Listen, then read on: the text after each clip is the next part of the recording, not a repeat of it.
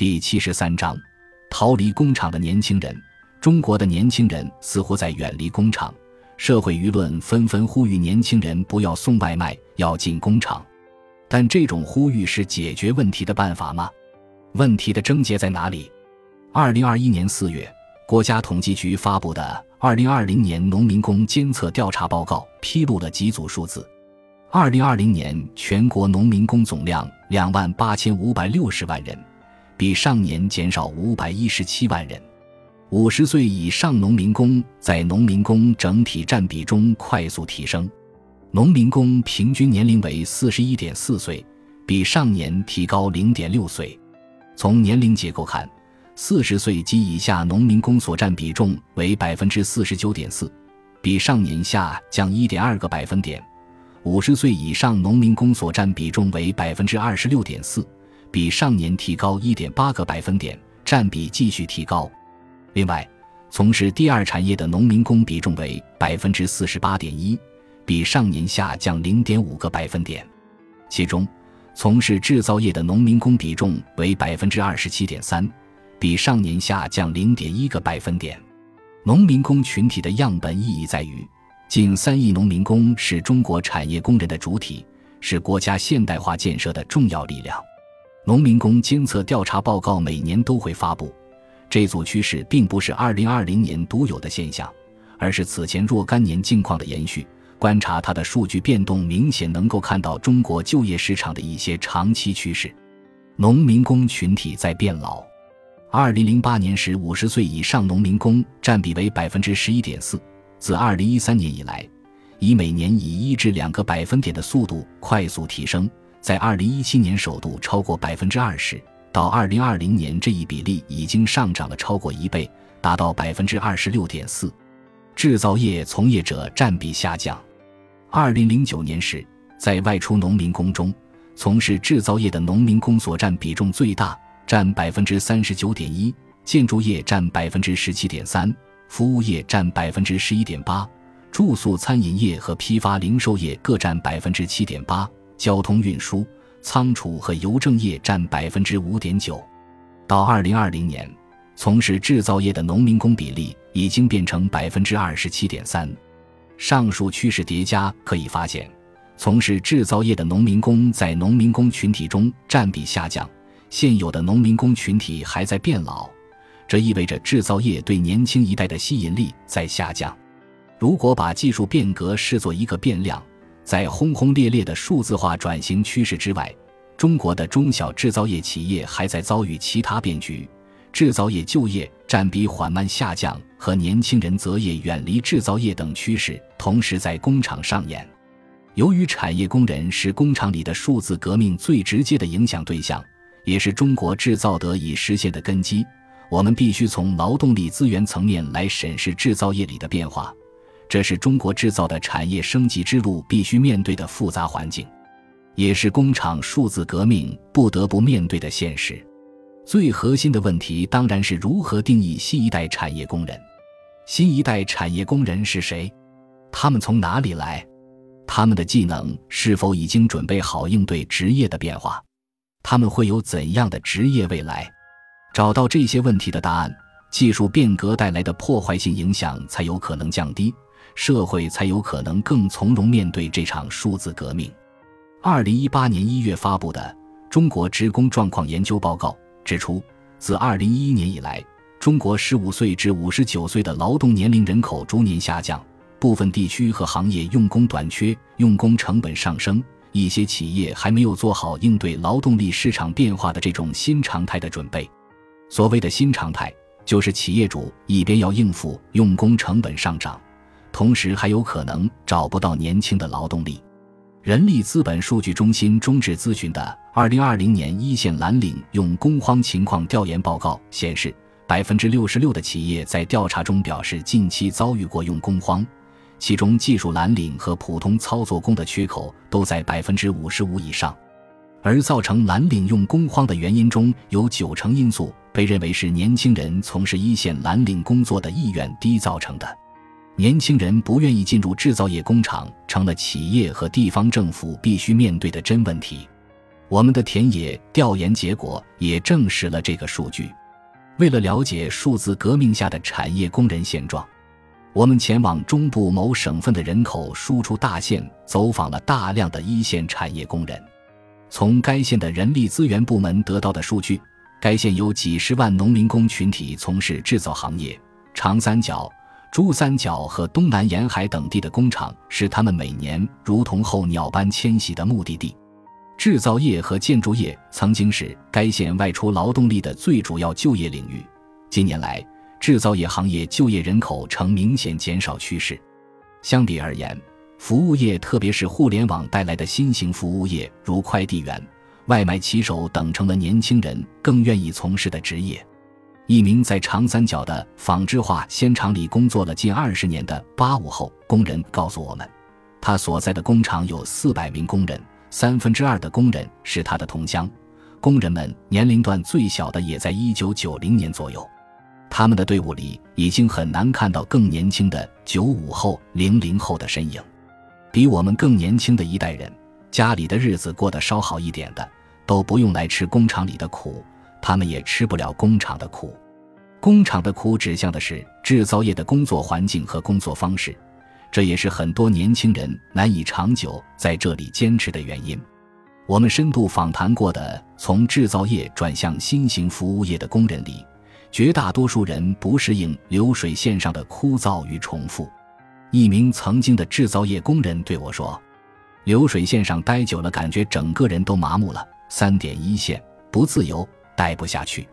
他带的工厂是长三角的小电子厂。工厂对员工的管理方式简单粗暴，他感知不到自身的成长，也看不出职业的长期发展空间。于是，在某个春节返乡后，再也没有返工。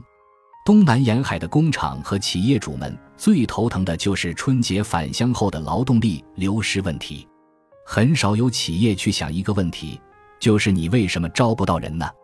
是不是跟你自身的吸引力、岗位竞争力若有关系呢？大家以前都习惯了大进大出，需要人的时候就拼命招，不需要人的时候就无情的把工人淘汰掉，根本不关心他们未来的职业发展。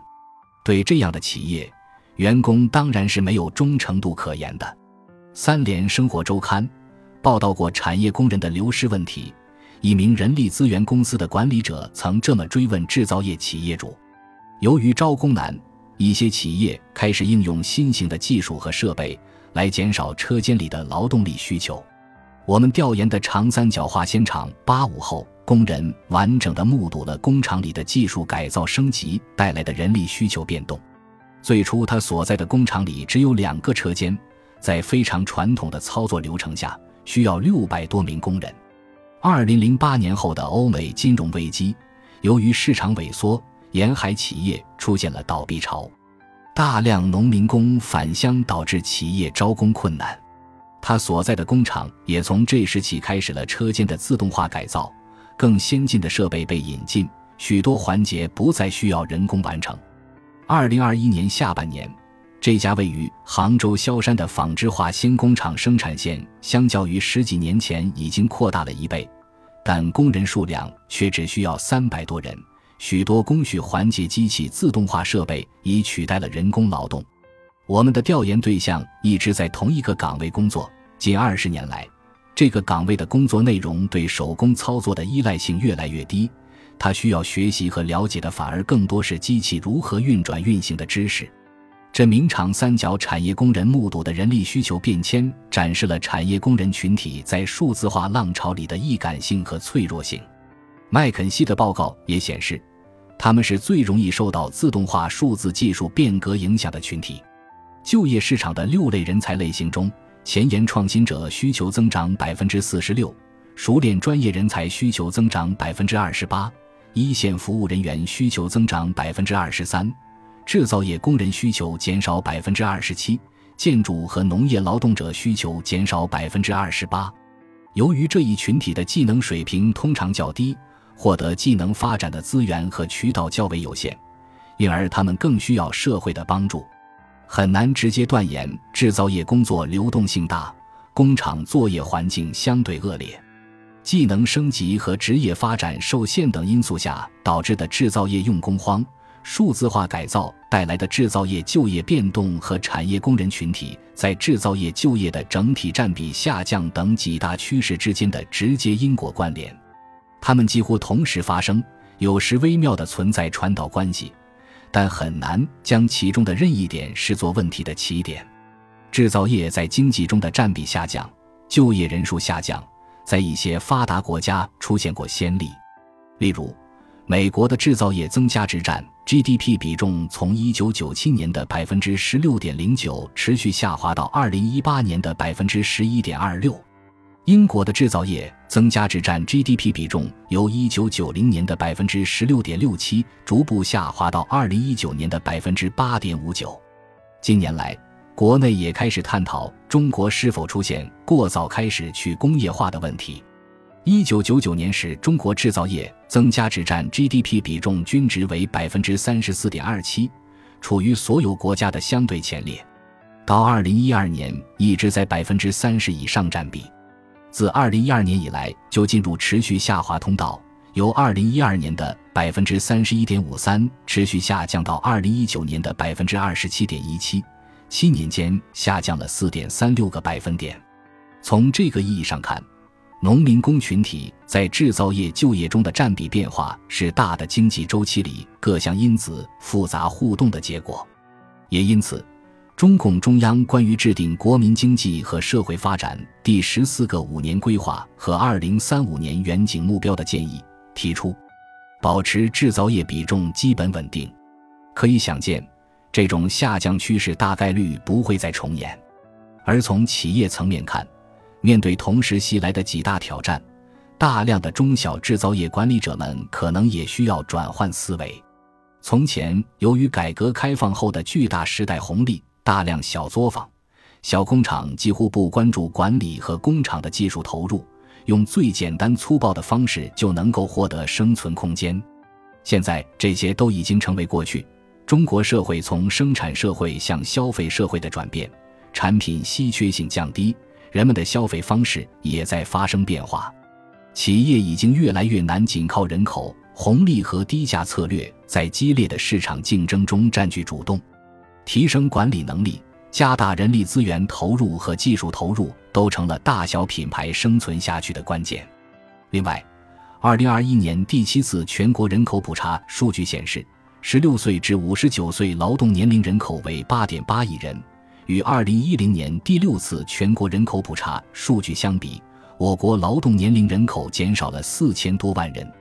从整个国家层面，人口红利渐隐，企业必须意识到，符合要求的产业工人资源也成为企业必须重视和争取的重要发展资源。而一旦企业的用工环境存在问题，那些最遭受诟病的环节，也是最需要用机器替代的环节。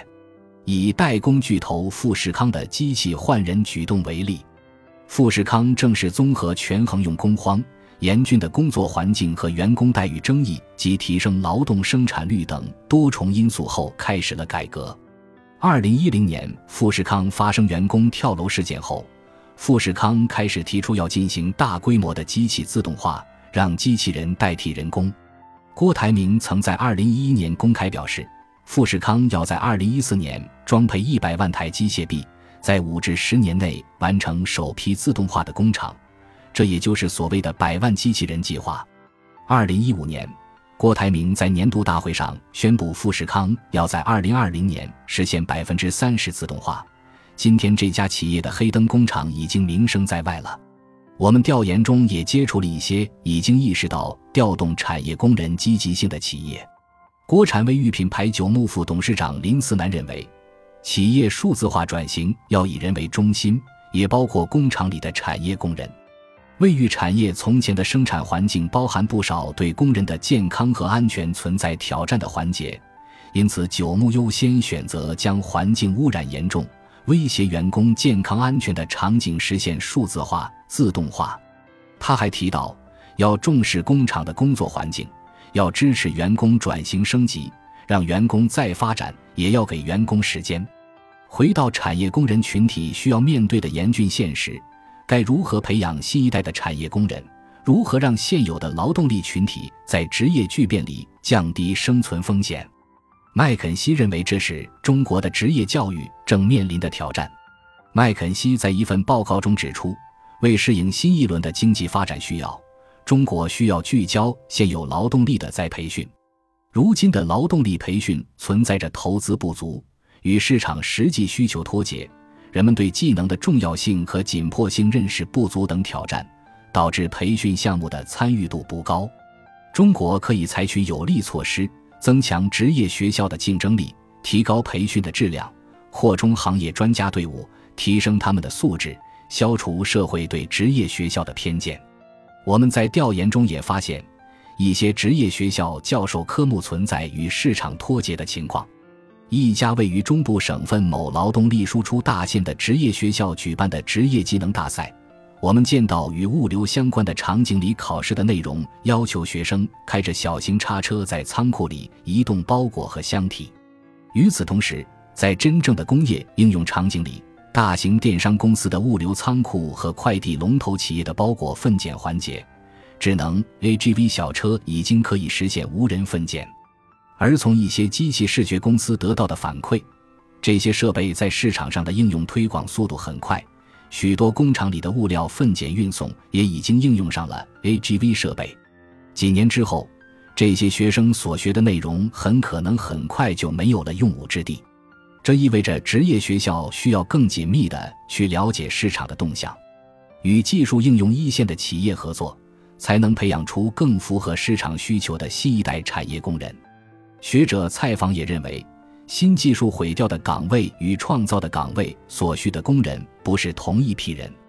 应用新技术意味着用资本替代了劳动，新技术的应用会有新的人才需求，但取代。毁掉的这些岗位和新技术创造的岗位所需要的人是不一样的，分别是具有不同的人力资本和技能的人群。